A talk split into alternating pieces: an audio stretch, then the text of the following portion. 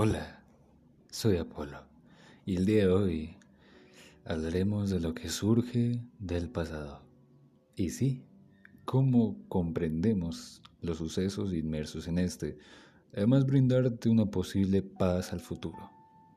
Mis soluciones sean para comprender, aceptar e incluso apoyar el crecimiento personal desde la base que podría ser el pasado mismo Así como nosotros, quizá la manera de siempre interactuar desde el pasado o mirar siempre al futuro, pues aquellos que viven solamente en el presente mienten de que no hacen las cosas en ese mismo instante.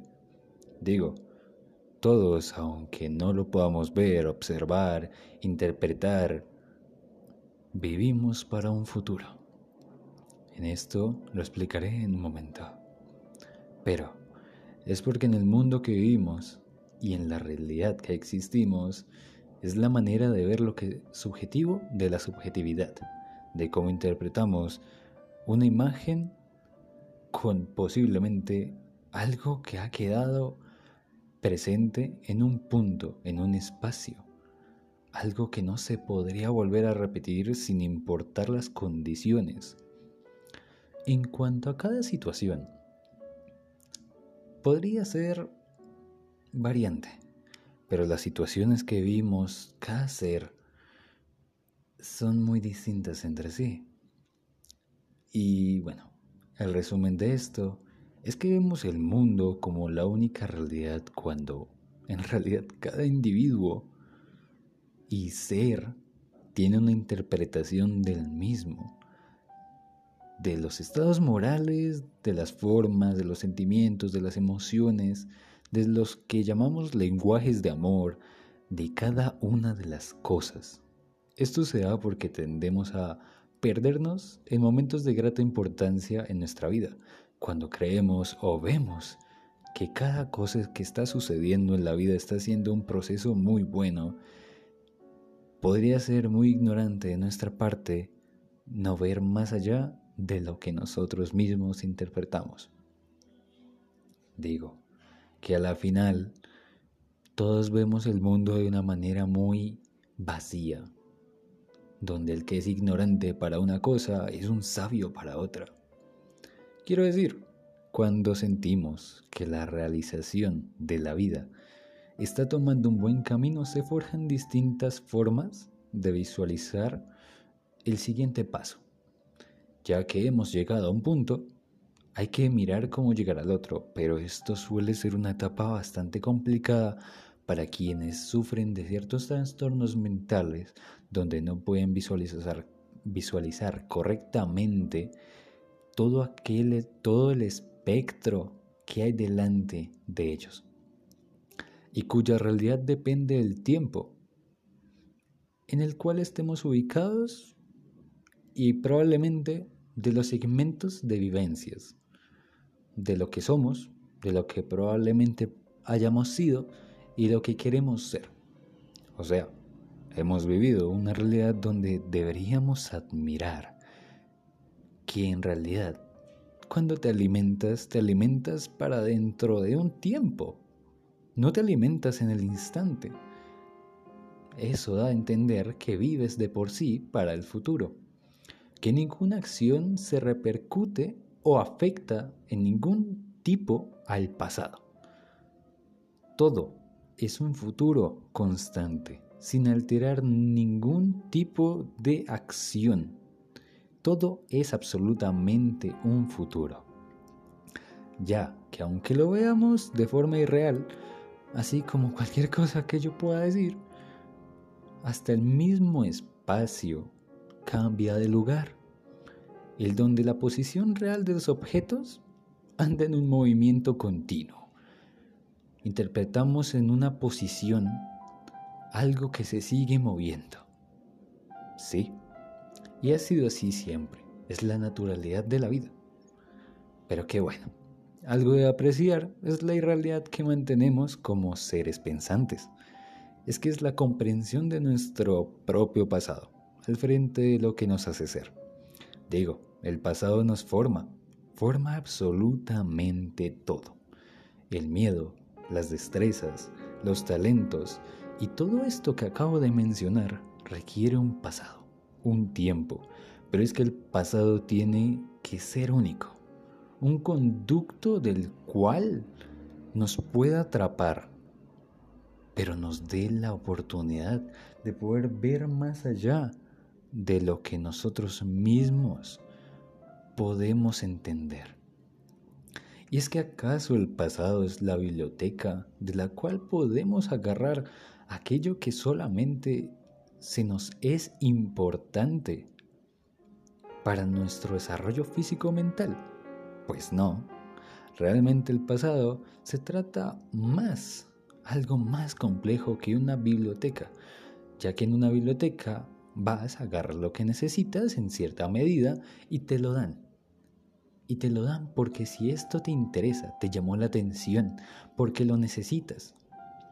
Pero el pasado real, cuando te enfrentas al pasado humano, a la interpretación de este, el pasado tiene muchas diferencias e incluso inferencias respecto a nuestra propia conducta.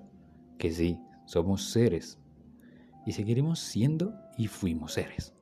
Pero es respecto a cómo interpretamos lo que hemos sido ya que si se toma de ejemplo una sola situación, pero el contexto es diferente, sería probablemente un caos hallar algo que, digamos, relativamente sea bueno. Digo, entre esto, un buen ejemplo podría ser, si tú te encuentras ahora mismo dinero al frente tuyo, lo tomarías y lo puedes ver como una oportunidad lo puedes ver como esto es mío porque me lo encontré. Pero imagínate en la siguiente situación. Son las 3 de la mañana en una calle totalmente solitaria. Eres la única persona que está a la redonda. No tienes nadie a quien llamar y estás sufriendo un ataque cardiorrespiratorio donde no puedes ni gritar, no tienes la habilidad ni forma de hacerlo y tienes muy baja probabilidad de sobrevivir de ese ataque. Lo más probable es que vayas a fallecer, pero te encuentras el billete al frente tuyo. Aún lo tomas. Aún ves que sea necesario en tu propio lecho de muerte tratar de ver el billete como algo necesario. Vemos cosas necesarias cuando la situación lo amerita entendemos que el mundo es distinto para cada uno. Pero en ese mundo que te estoy montando, el dinero en ese justo momento solo sería un pedazo de papel. No sería nada más. Así que las situaciones a las cuales nos enfrentamos suelen ser tan distintas y no solo porque quien las vive, sino en el momento. Y así que la comprensión del pasado del pasado ajeno a nosotros mismos suele ser un caos para cada uno. Digo, que para lo que para mí es bastante normal, para otra persona puede ser una cosa totalmente extraña, nada útil y mil de cosas más. Pero es así como debemos de dejar de utilizar el yo te entiendo, el yo entiendo tu situación. Realmente nunca entendemos las situaciones por las que está pasando otro ser humano, ya que estas conductas, ya que estas formas son tan variables que no hay chance, no hay manera, no hay lugar de una interpretación de entender la realidad de otra persona. Jamás la hay, ni por los recuerdos de la misma persona, ya que los recuerdos son el pasado de lo sucedido. Y ya que ha sido el recuerdo de lo sucedido, el recuerdo se empieza a volver una interpretación del pensamiento y el pensamiento varía y cambia. Así que realmente no entendemos, pero podemos llegar a comprender, comprender las ideas, recuerdos y varias cosas de las cuales los demás puedan darnos la oportunidad muchas veces de pues entender, ya que pues no se va a entender, pero se comprende. Y bueno, en este caso, el pasado y la manera en la que nosotros vemos este y cómo manejamos lo sucedido a futuro podría dar un fruto a nuevas y nuevas y muy nuevas decisiones. Después de esto, el olvidar, soltar e incluso tratar el pasado como lo peor que ha sucedido no es lo más justo con las vivencias anteriores, ya que recordar el pasado nos ayuda a saber de dónde venimos, pero también nos permite acumular sabiduría en forma de experiencia. El problema surge cuando un recuerdo del ayer se convierte en una obsesión, en algo que te impide vivir feliz y tranquilo contigo mismo.